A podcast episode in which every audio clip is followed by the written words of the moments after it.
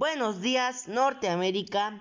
En el tema del día de hoy veremos el mantenimiento preventivo y correctivo de la computadora.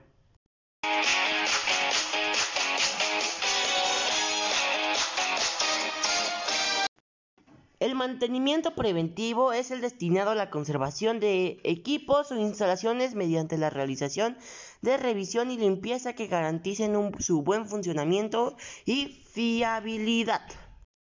Y el mantenimiento correctivo es aquel que corrige los defectos observados en los equipamientos o instalaciones. Es la forma más básica de mantenimiento y consiste en localizar averías o defectos para corregirlos o repararlos. Y para realizar un mantenimiento preventivo, primero debes de saber. Y pues, ¿sabes? Eh, te lo dejo acá. Paso 1. Realizar evaluación del equipo. Y el paso 2. Realizar diagnóstico del estado en el que se encuentra el equipo de cómputo. Paso 3. Detectar posibles fallas en el funcionamiento del equipo. Paso 4. Proceder a hacer limpieza de las partes externas e internas del equipo. Y paso 5. Realizar limpieza de los registros de aplicaciones existentes o no en el equipo.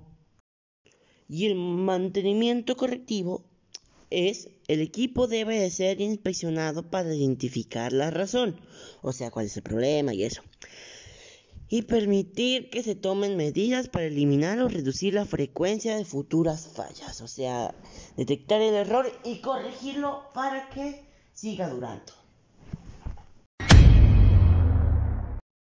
Otra pregunta también es, ¿qué es la desfragmentación de un disco duro? La desfragmentación es el proceso conveniente mediante el cual se acomodan los archivos de un disco para que no se aprecien fragmentos de cada uno de ellos. Los fragmentos de uno o varios archivos es lo que hace factible la desfragmentación. Y yo les recomendaría el mejor antivirus para dispositivos. El número uno es el Norton. Está calificado con 5, 5 estrellas. 5 de 5. 4846 opciones de los usuarios y compatibilidad con Apple, iOS, Windows y Android ya que es denominado como el programa de antivirus número uno del 2021.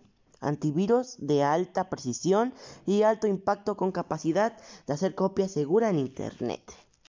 Repito, toda esta información fue sacada de páginas de Google. Y eso es todo por el día de hoy. No se olviden de mí y síganme en las redes sociales. Les dejo abajo en la descripción.